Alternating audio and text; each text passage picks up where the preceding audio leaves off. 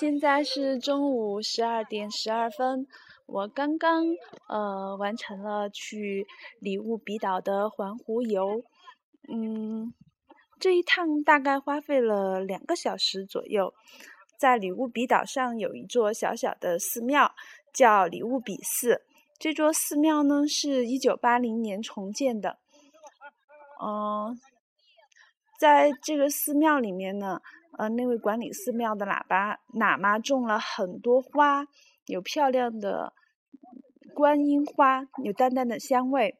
嗯，还有绣球花，嗯，还有一种牡，是叫牡丹吗？有点像太阳花的那种，很漂亮。然后，呃，我们刚刚坐这种加大了的猪槽船，呃，因为。嗯，这个传统的竹槽船它是独木舟，缺乏稳定性，所以现在呢就把这个竹槽船加大加宽，然后我们那一船总共是坐了十，总共是坐了九个九位游客，然后两位呃划船的呃船娘，然后呢我们沿着绕着礼物比岛，呃划船一周。嗯，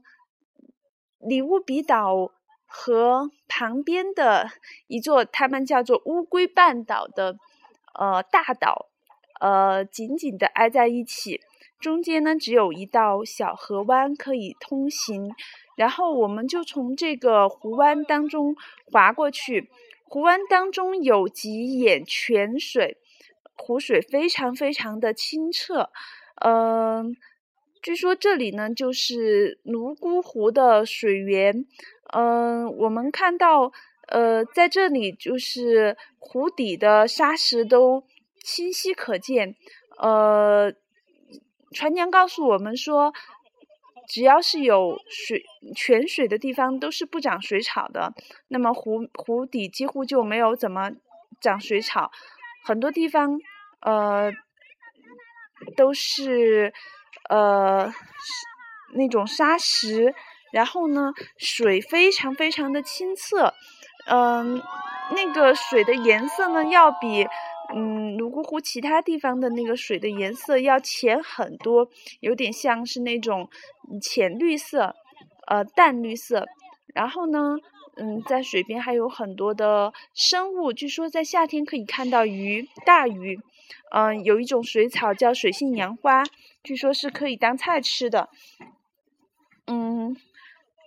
里乌比岛呢是属于云南省，而乌龟半岛呢是属于四川省。那条小小的湖湾就是呃两省的交界处。嗯，在云南省这边呢有一棵树，呃，被他们叫做情歌树；而在乌龟半岛呢有一棵树被他们叫做情妹树。两棵树呢遥遥相望。嗯，其实如果划船过去呢，可能就是两分钟。嗯，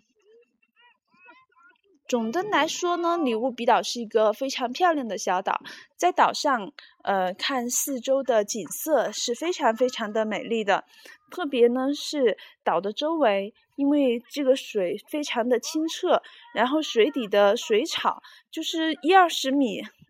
呃，有的地方那个船娘告诉我们说是十二米，然后那个。湖底的水草都清晰可见，啊，就像就像是透明的玻璃一样，你能够看到水里的各种呃各种生物，